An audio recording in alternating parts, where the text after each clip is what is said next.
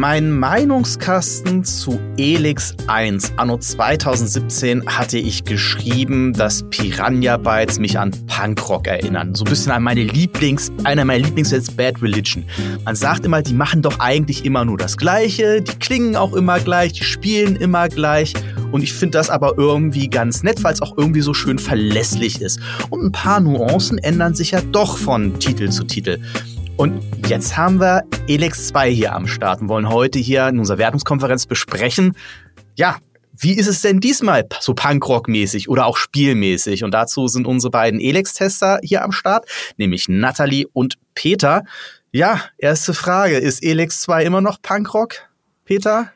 Elex 2 ist genau das, was Leute erwarten, würde ich sagen. es ist genau das Spiel, wenn du sagst, ach, ich mag die Piranha-Bytes-Spiele, da ist ein neues, und ja, da ist, da wirst du dich sofort rein ähm, finden, ganz einfach. Und es wird in dich in keinem oder in fast keinem Aspekt überraschen, aber es wird dich auch nicht enttäuschen, wenn du nicht, wenn du die Vorgänger kennst. Also wenn schon, du da so quasi mit, mit schon, wie eine, schon wie eine Bad Religion Platte.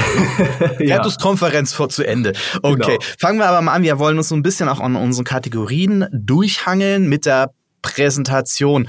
Ähm, Nathalie, ähm, ist, das ist ja wieder komisch bei Elex 2. Ne? Es hat ja wieder so dermaßen ausgeprägte Stärken und Schwächen, dass man es eigentlich nicht fassen kann. Fangen wir vielleicht erstmal mit den Stärken an. Was hat dir denn optisch am besten gefallen am Spiel? Ich würde gar nicht sagen, dass das nur rein optisch begrenzt ist, aber allgemein die Open World, also wie sie, wie sie aussieht natürlich zum einen, aber auch wie sie funktioniert. Und Elix ist so eins, also auch schon der erste Teil, das sind so wenige Spiele, wo ich wirklich sage, okay, ich guck mir die Hauptstory erstmal gar nicht an und ich laufe einfach mal sieben Stunden los. Und sieben Stunden bin ich wirklich nur damit beschäftigt, mir anzugucken, okay, welche Gebiete gibt es hier? Wo komme ich überall, schon hin mit meinem, mit meiner Wokpfanne und meinem, äh, äh, äh, meinem, meinem Baseballschläger oder was auch immer man da am Anfang hat. Und dann schaue ich einfach, was ist diese Welt? Was steckt da drin? Was kann ich machen? Wo sind meine Grenzen? Und das kriegt Elix 2 wieder sehr, sehr gut hin. Also man fühlt sich so frei in dieser Welt. Es fühlt sich alles sehr, sehr richtig und sehr sinnvoll an. Also man hat nicht das Gefühl, das hatte ich noch im ersten Teil bisschen stärker, dass ich das Gefühl hatte, da werden künstliche Grenzen gesetzt. Ich erinnere mich, da gab es ganz am Anfang irgendwie, man kommt das erste Mal in diese Welt raus, biegt falsch ab und dann ist da schon eine Sackgasse. Und das hat sich sehr, sehr dumm angefühlt. Äh, in Elix 2 ist mir das nicht so aufgefallen. Also ich hatte das Gefühl, ja, wenn ich irgendwo nicht weiterkomme, weil da ein viel zu starker Troll irgendwie rumläuft, dann kann ich aber abbiegen und gucken, was hinter ihm ist. Also ich hatte nicht das Gefühl, dass ich da so ausgebremst werde.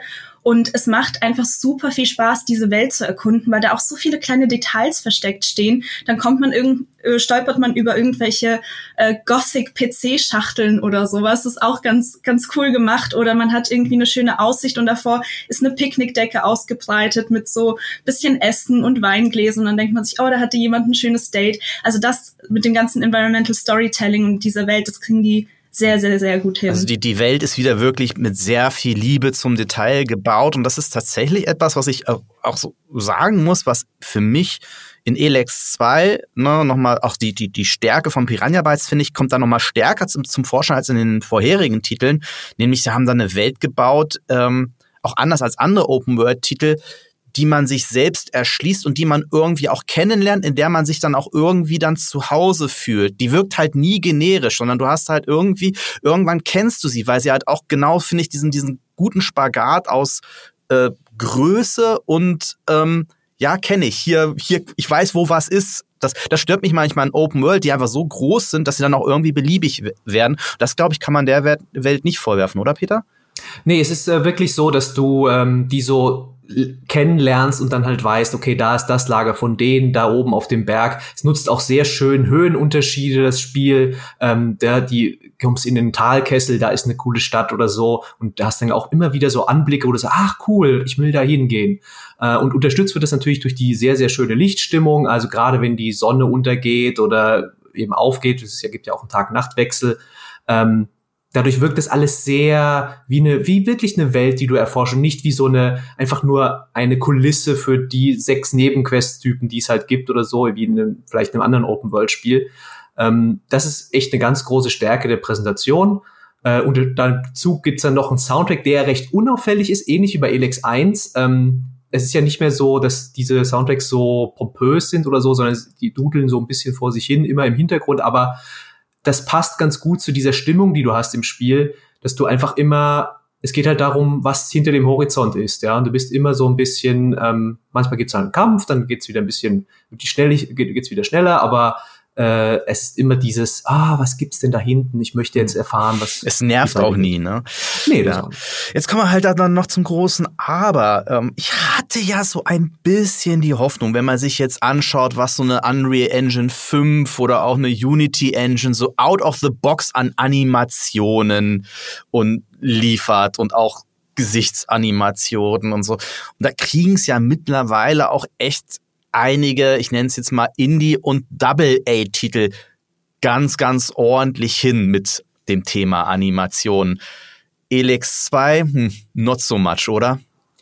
Da fehlt es einfach an, ähm, ja, ich sag ganz, ganz simpel, Manpower äh, oder Frauenpower auch wegen mir. Also es, man merkt eben, dass da ein kleines Studio ist, die nicht das jede, jede Animation da perfekt machen können. Soll auch keine Ausrede sein. Also ich finde, das muss sich trotzdem mit anderen Open-World-Spielen messen können. Und da ist es ganz klar, Elex 2 sieht alt aus. Ähm, das merkt man in den Kämpfen, wie sich der Held bewegt, wie sich die Gegner bewegen, ähm, wie sie an dich ranbeamen, so ein bisschen bei Angriffen.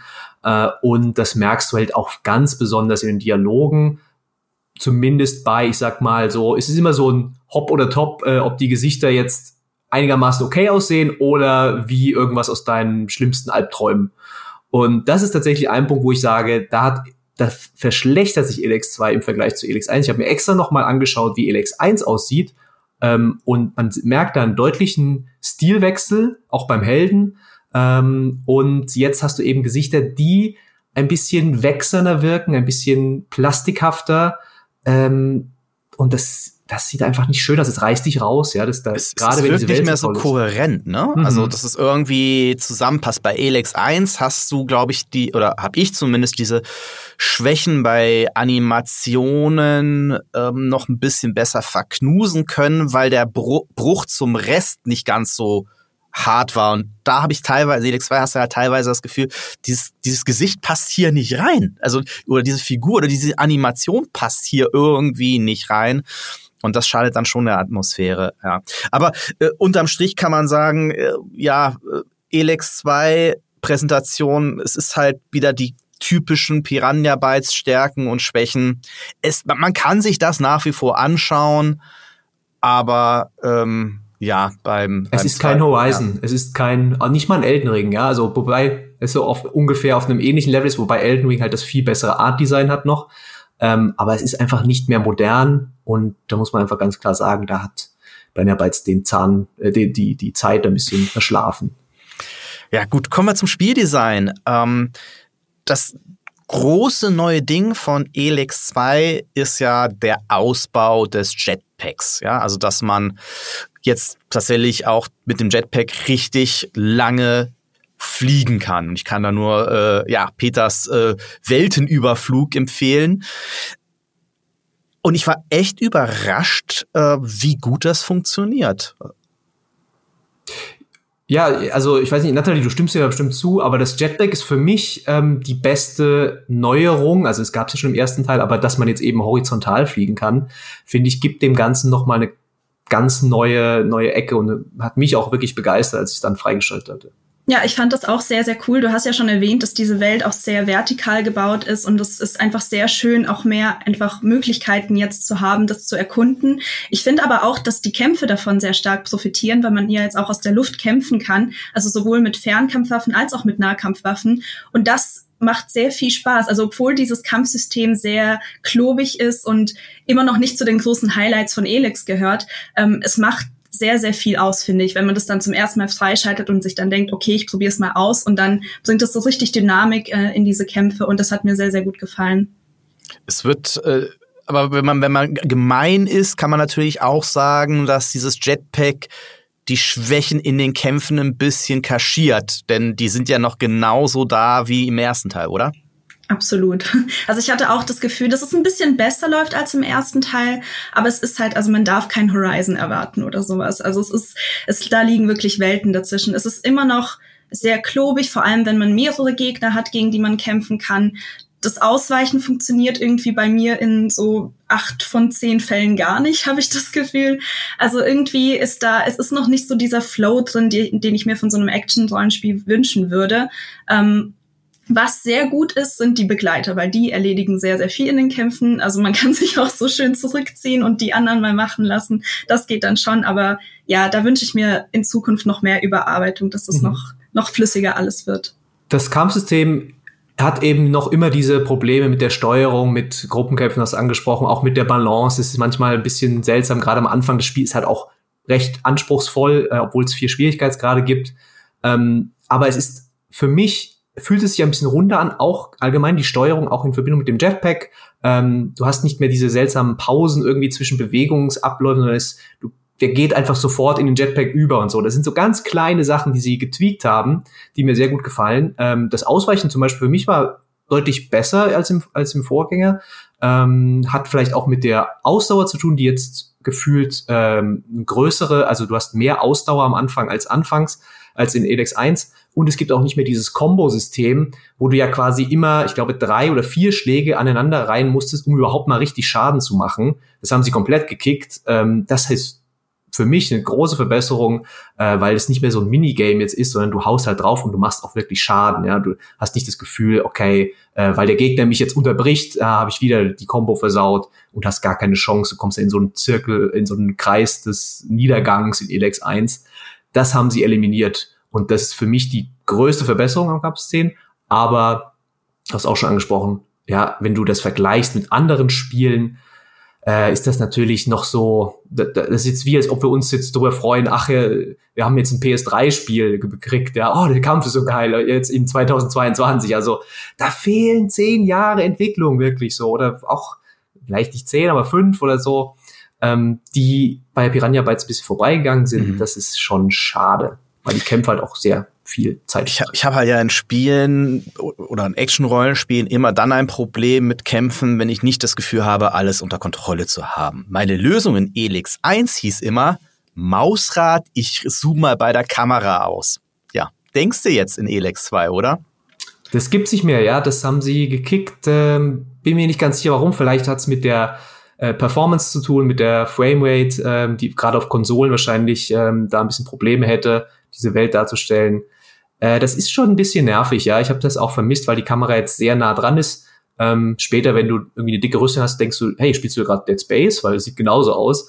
Ähm, es ist aber nicht für mich ein, ein Dealbreaker, genauso wie das Kampfsystem an sich für mich kein Dealbreaker ist. Du kannst dieses Spiel gut spielen, du kannst die Kämpfe ähm, bestreiten und du hast auch das Gefühl, du wirst stärker, was sehr gut ist. Äh, und das ist für mich das Wichtigste daran. Ja, also es ist natürlich weit vorab vom, vom, von der Oberklasse im Genre, aber auch keine Katastrophe. Das liegt ja auch, um da so eine elegante Delling-Überleitung zu machen, ein Stück weit an der Balance. Da haben sie ja schon ganz, also für mich gefühlt, sehr stark dran geschraubt, gerade was so dieses, ähm, ja, einfach diese, diese, diese, diese Fairness angeht. Du hast einfach das, also das Gefühl, dass du ein Elex, dass die Elex 2 weniger Knüppel zwischen die Beine äh, wirft. Woran liegt das eurer Meinung nach? Also zum einen, wie ich vorhin schon angesprochen habe, es gibt halt weniger Gegner, die dir wirklich so ein, ich sag mal, die Türen verschließen vor dem Rest des Spiels. Also es war bei Elix 2 noch, ich, ich, ich erinnere mich, dass ich damit wirklich Probleme hatte, dass ich teilweise nicht wusste, wo ich lang soll, weil das, ich das Gefühl hatte, so überall sind Sackgassen und da kommst du einfach nicht weiter, egal was du tust. Und hier, ja, du hast immer noch nach wie vor am Anfang viel zu starke Gegner, die dich mit einem Schlag töten können, aber es du hast einfach sehr viel mehr Möglichkeiten, daran vorbeizukommen. Du hast sehr viele Möglichkeiten, mal etwas andere Sachen zu machen und dann wieder zurückzukommen. Und irgendwann, das hat ja auch immer noch dieses fantastische Progressionssystem, das man auch aus, aus den alten Piranha Bytes Spielen kennt, dass du halt als niemand startest und irgendwann bist du halt stark genug und klopfst alle um. Und das ist, das fühlt sich einfach sehr, sehr gut an. Und ich finde, Elex 2 macht es einfach sehr viel eleganter, auch mit den Quests, wie sie dich durch die Spielwelt so ein bisschen führen. Also, dass du du hast öfter das Gefühl, du bist gerade am richtigen Zeitpunkt, auch wenn du da vielleicht viel zu früh da bist. Also ich hatte auch am Anfang einen äh, einen Kampf gegen so ein Drachenvieh, das eigentlich viel zu stark war, aber ich konnte mich halt in so einem Turm verschanzen und mit meinen Pfeilen da die ganze Zeit rumschießen. Es hat ewig gedauert, aber ich habe ihn halt besiegt bekommen und es hat sich dann auch irgendwie cool angefühlt, weil es mhm. halt in den ersten Spielstunden war.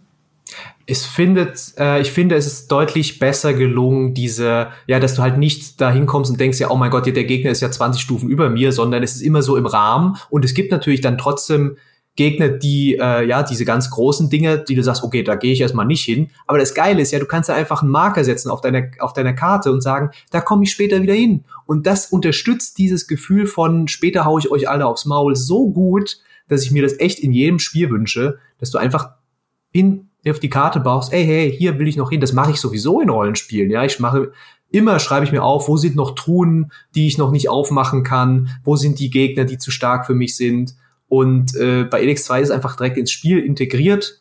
Ähm, und ich finde die, diese Marker, ich weiß, Marker sind jetzt allgemein nichts Neues, aber hier sind sie wirklich gut umgesetzt. Du hast, es gibt keine Begrenzung, es gibt verschiedene Symbole. Das Einzige ist, du kannst es nicht aufschreiben, aber ich finde, durch diese Symbole kann man sehr gut markieren, das ist ein Schatz, das ist ein Gegner, das ist eine Quest. Ähm, das gefällt mir. Es gab ja gut. zu dem Thema auch, oder es gibt zu dem Thema auch gerade die Diskussion äh, in, in Elden Ring, weil es ja auch kein klassisches Questlog gibt. Das gibt's ja nach wie vor in, in, in Elix 2. Aber ich finde auch, dass diese Karte mit den Markierungen auch deshalb so eine schlaue Idee ist, weil es einfach so perfekt zur Art und Weise passt, was ein Elex 2 mit dir machen möchte, dieser Drang zum Erkunden. Es wäre komisch, wenn das alles irgendwie automatisch markiert werden würde. Und es ist auch deine Entscheidung dann, ob mir der Gegner egal ist oder ob ich dann irgendwann nochmal zurückkomme. Und man setzt so seine eigenen Prioritäten.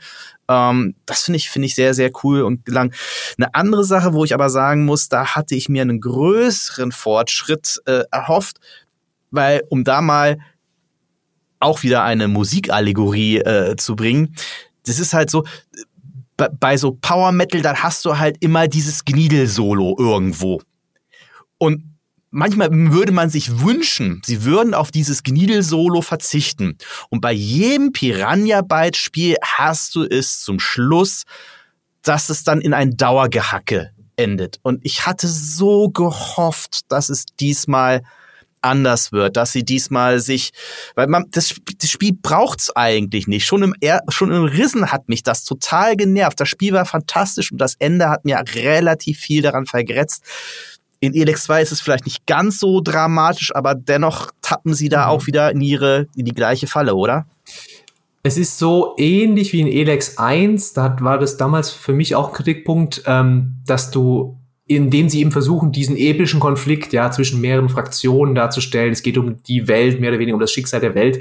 Und was machst du dann? Natürlich haust du viele Gegner raus. Es gibt Angriffe auf irgendwelche Lager, die du abwehren musst.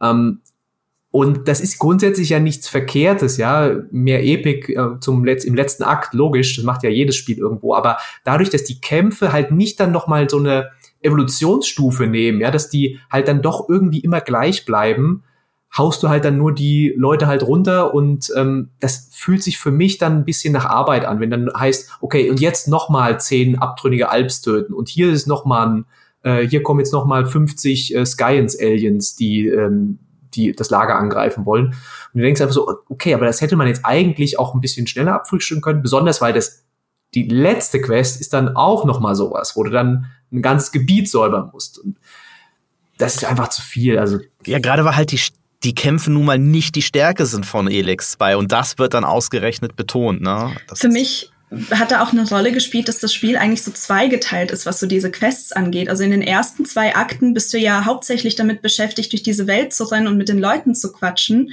Und Kämpfe, entweder suchst du dir die selber oder vielleicht in den Gefährtenmissionen bekommst du da mal Aufträge, dass du ein Gebiet säubern musst oder so. Aber Kämpfe sind halt nicht der wichtigste Bestandteil davon. Und ab Akt 3 kommt das halt alles so auf einem Haufen und das, das ist da so einfach so ein Bruch, den man vielleicht nicht unbedingt da hätte gebraucht, so vor der finalen Mission. Und ähm, ich glaube, das verstärkt dann auch nochmal so diesen, diesen, ja, diesen Kritikpunkt, den wir da haben. Es unterstreicht halt einfach nur nochmal unnötigerweise. Genau. Auf der anderen Seite, das ist jetzt, es wirkt jetzt gerade so, ne, das würde mir dieses Spiel sehr, sehr hart kritisieren. Ähm, Aber wir haben ja noch zwei Kategorien und jetzt kommen wir zu den großen Stärken von Elix 2. So sehr uns die Kämpfe manchmal an, also sie nerven ja nicht, aber sie sind so es sind halt einfach nicht die Stärke vom Spiel. Das muss man ist halt so eine Fleißaufgabe, die du ja. machst, die, die, du halt machst, um besser zu werden. Genau. Und es fühlt sich ja auch dann gut an, dass du plötzlich ein Monster, das du vorher nur mal gekitzelt hast, plötzlich mit drei Schlägen aus den Latschen haust. Das ist ja nach wie vor cool, um äh, das auch nochmal klarzustellen. Ja? Das ist halt eine andere Stärke am Kampfsystem als jetzt, dass es sich irgendwie geschmeidig anfühlt, aber dieses Gefühl von, von Machtzuwachs, das ist ja nach wie vor da und nach wie vor eine große Stärke und Besonderheit von Elex 2. Ähm, und die andere Stärke, ich denke, da sind wir uns auch einig, ist halt nach wie vor das Thema Atmosphäre. Ne? Ähm, über die Open World haben wir schon gesprochen, was mich aber in Elex 2 wieder überrascht hat, ist, wie gut dieser auf den ersten Blick doch sehr quirky Science-Fiction-Fantasy-Mix, wie der funktioniert, oder? Also ich finde das immer auch überraschend und auch überraschend gut, wie das äh, klappt, dass diese diese Elemente mit, ja, du kämpfst halt mit dem Schwert, aber du hast gleichzeitig auch eine Laserwaffe und du hast ein Jetpack, ähm, weil es sie recht viel Aufwand betrieben haben, auch im ersten Teil ja schon diesen Lore zu etablieren und diese Welt ähm, glaubwürdig zu machen. Und es ist nicht so, ähm, absurd oder so, ja. Du fühlst dich nicht, als ob da jetzt ein Mittelalterdorf in einer Science-Fiction-Welt wäre, sondern es ist einfach eine postapokalyptische Welt, in der Elemente von beidem noch existieren. Äh, allgemein ist, finde ich, dieses, wie sich Figuren verhalten, wie die Welt gebaut ist, wie auch Dörfer gebaut sind, wie Häuser, wie viele Räume die haben, ja, so ganz simple Sachen. Jeder hat ein Bett oder so, ne? Das wirkt alles da, da zahlt alles darauf ein, dass du das abnimmst, dieses Szenario, dass, dass du nicht darüber nachdenkst, äh, das ist jetzt aber blöd, sondern Du denkst dir, ey, ich bin in dieser Welt drin und das ergibt alles für mich komplett Sinn. Und weil wir ja gerade den Vergleich gezogen haben zu einem Horizon und Elden Ring, der durchaus auch ein bisschen unfair ist, was Manpower und äh, Budget angeht. Auf der anderen Seite, auch das ist nichts Neues, aber ich bin auch in Elex 2 wieder fasziniert, wie gut diese Welt simuliert ist. Mit den Tagesabläufen der NPCs, wie die Siedlungen gebaut sind und funktionieren. Das sind ja Dinge, die viele große Open-World-Titel nicht so hinbekommen, beziehungsweise sich das viel, viel krasser zurechtschummeln, als das in Elix 2 wieder macht. Ne? Also das ist nach wie vor cool. Diese Welt fühlt sich einfach glaubhaft an. Auch die Fraktion, was ich sehr faszinierend finde, ist auch, dass die Welt dann natürlich auf deine Handlungen anders reagiert. Also wenn du beispielsweise bei den Klerikern irgendwie versuchst, irgendwas zu stehlen, wirst du sofort verwiesen aus dem Dorf und die wollen dich dann nicht mehr sehen. Und wenn du bei den Morcons irgendwie was stiehlst, dann musst du halt eine Strafe zahlen und an diesem Blutschrein da irgendwie dein Blut abgeben. Aber dann ist alles wieder cool. Also auch wie die, wie die NPCs und die Gemeinschaften dir gegenüber dann gestellt sind, ähm, finde ich sehr, sehr faszinierend. Es macht auch sehr viel Spaß, auch die Sachen einfach mal auszuprobieren. Oh, was passiert, wenn ich, mhm. wenn ich den jetzt töte? Wie reagieren dann die anderen? Auch schön, dass, wie, dass du merkst, wenn du die Quests gemacht hast und dann später wirkt sich das auch aus, ja. Also dann haben, ich habe dieses Beispiel zum Beispiel im Test zitiert, wo dann diese Minenarbeiter halt alle wirklich dahin gehen und der Typ hält eine Ansprache und dann gehen sie auch wirklich in die Mine rein, ja. Das ist was, was wenige Spiele diesen Aufwand betreiben. Da gibt's halt eine Zwischensequenz und dann tschüss, ja. Und wenn du später dahin gehst und sagst, ja, ah, ja, danke übrigens für, dass du mir geholfen hast, die Minenarbeiter zu holen und so. Das sind so kleine Sachen, wo du denkst, ja, na ja, ist ja nicht viel, nicht viel dahinter, aber diese Sachen sind es genau, die die Glaubwürdigkeit erhöhen. Es gibt ja sogar eine Quest, die genau darauf aufbaut, die drei Fragezeichen, also so eine kleine Hommage. Das ist eigentlich eine Quest, die ist nicht wirklich eine Quest, weil du beobachtest nur. Du beobachtest einfach nur, wie drei Kinder im Dorf ermitteln und du folgst ihnen dann einfach von Station zu Station und bekommst es so mit. Und das war auch ein sehr, sehr schönes, also man kann es nicht wirklich Quest nennen, aber es war eine sehr, sehr schöne einfach Geschichte, die da erzählt wurde das ist auch da wieder, ja, und ich weiß, es wird echt ein Running Gag, aber das ist halt wirklich etwas, das können wenige Studios, so wie Piranha Bytes, auch wenige Blockbuster-Studios, diesen, dieses Spiel hat so viel Herz und so viel Seele, sei es in den kleinen Details, sei es in den Quests, sei es wie du einen, deinen Stempel in dieser Welt hinterlässt. Da stecken sie einfach mehr Aufwand, mehr Energie rein als viele andere, weitaus größere Studios, die da quasi ihre Checklisten abarbeiten. Das ist hier halt überhaupt nicht der Fall. Hier ist wirklich alles mit viel Herz und viel Liebe gebaut worden und auch sehr so interconnecting. Ne? Also alles hat irgendwie miteinander zu tun und es macht einen großen Spaß, das alles zu entdecken. Der eine, die eine, das eine Manko, die eine Einschränkung, die man geben muss, ist eben die Hauptgeschichte. Die, äh, Natalie hat es schon ganz gut erklärt, es gibt zwei Hälften von diesem Spiel und auch die Handlung hat so ein bisschen zwei Hälften, wenn es dann mehr um diese große Bedrohung geht, um ja die wirklich wichtigen Ereignisse in dieser Welt und das auch ein bisschen persönlicher wird für den Helden, für Jax da leidet das Spiel halt auch an dieser Präsentation, aber auch, wie es geschrieben ist, ähm, hat es nicht den ganz diesen großen Impact, den sie sich, die Entwickler sich vielleicht erhofft haben, weil du dann einfach denkst, ja, aber guck mal, der Typ lächelt, während der sagt, oh, wir werden alle sterben oder so, weil er so ein blödes Grinsen immer auf dem Gesicht hat. Ähm, solche Sachen und die Zwischensequenzen sind halt auch handwerklich nicht so gut gemacht, dass du, dass du dieses, ich, denk mal an Mass Effect 2, die letzte Mission, ja, wie wenn da Shepard noch auf die Normandy springt oder so im letzten Moment und alles explodiert. Das ist halt auch was, dadurch hat die Story halt auch mehr, mehr Epic bekommen und sowas, ne? Und das fehlt so im letzten Akt. Da merkt man eben die beschränkten Möglichkeiten ja, je, je, mehr Epic die Story bekommt, desto mehr B-Movie wird's halt dann letzten Endes auch, ne? Und am Anfang passt das irgendwie alles, weil es halt eher noch so einen kleineren, persönlicheren genau. Rahmen ist, wo du dann nicht das große Präsentationsbudget brauchst, ja, damit es funktioniert emotional. Ähm, ja, dann haben wir noch einen Punkt auf unserer Liste, wahrscheinlich auch der, über den wir am wenigsten diskutieren müssen, aber auch der Punkt, wo ich, wo ich wirklich sagen muss, Heidewitzka, äh, da hat Piranha Bytes wirklich was rausgehauen, nämlich was den Umfang angeht. Und da muss man ja nicht nur sagen, es geht ja nicht nur darum, wie viel Spiel steckt da eigentlich drin, sondern auch, wie rund sich das Ganze anfühlt. Man, also zumindest jetzt mein Eindruck, Elex 2 ist nicht nur gigantisch groß, sondern bisher auch das rundeste Piranha Bytes Spiel in, in ihrer Vita, oder? Was für mich absolut ein Highlight war, war einfach, wie wertig diese Open World sich anfühlt. Also ja, es ist riesig und man hat unzählige Quests, aber ich hatte, also es ist, diese ganzen Quests sind halt auch so fantastisch miteinander verwoben, dass man nie das Gefühl hat, ich mache jetzt einfach nur ein bisschen Grinding oder sowas. Ich mache halt einfach nur, weil es diese Nebenquest gibt, sondern jede Nebenquest trägt irgendwie dazu bei, dass du auch in der Hauptstory vorankommst oder dass du deinen Charakter dann besser aufleveln kannst und solche Sachen. Und das fühlt sich dann gar nicht so nach Zeitverschwendung an, wie ich es vielleicht aus anderen Open-World-Spielen gewohnt bin. Und ich finde, das ist eine sehr, sehr große Stärke, die sie mit Elix 2 wieder mal bewiesen haben. In dem Spiel gibt es nichts, was du überspringen willst, wo du sagst, das mache ich jetzt nicht, sondern alles, was dir angeboten wird, machst du.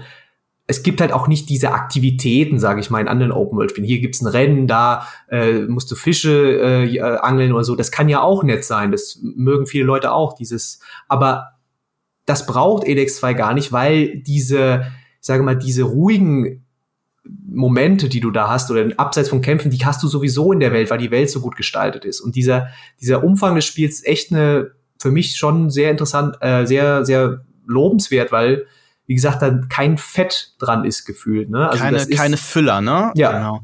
Ja, und das bringt uns jetzt zum, am Ende so ein bisschen zum, zum, zum Wertungsdilemma, was wir ja hier haben, nämlich, dass wir Elex 2 unterm Strich eigentlich besser finden als Elex 1, ist aber niedriger bewerten müssen, ganz einfach, weil Elex 1 halt doch schon fünf Jahre alt ist und sich da die, die Welt dann ja dann doch ein bisschen weiter gedreht hat und man dann, dann doch merkt, Piranha Bytes kann da einfach heutzutage wieder ein Stück weit weniger mithalten, als es noch vor fünf Jahren der Fall ist. Und das muss unsere Wertung natürlich abbilden. Wo kommen wir denn jetzt am Ende raus? Also, ich habe gesagt, das ist äh, echt so, eine, so, so ein da kann man fies sein und kann dem sagen, das ist noch eine 78 oder so, aber ich habe gesagt, es ist eine 80, weil ähm, es ist ein gutes Spiel. Es hat kleine Fehler, es hat, äh, es hat ein paar altmodische Sachen, wo du sagst, das ist heutzutage nicht mehr ganz, ähm, ja, nicht mehr auf dem Stand der Technik oder auf dem Stand der, was, was andere Spiele bieten.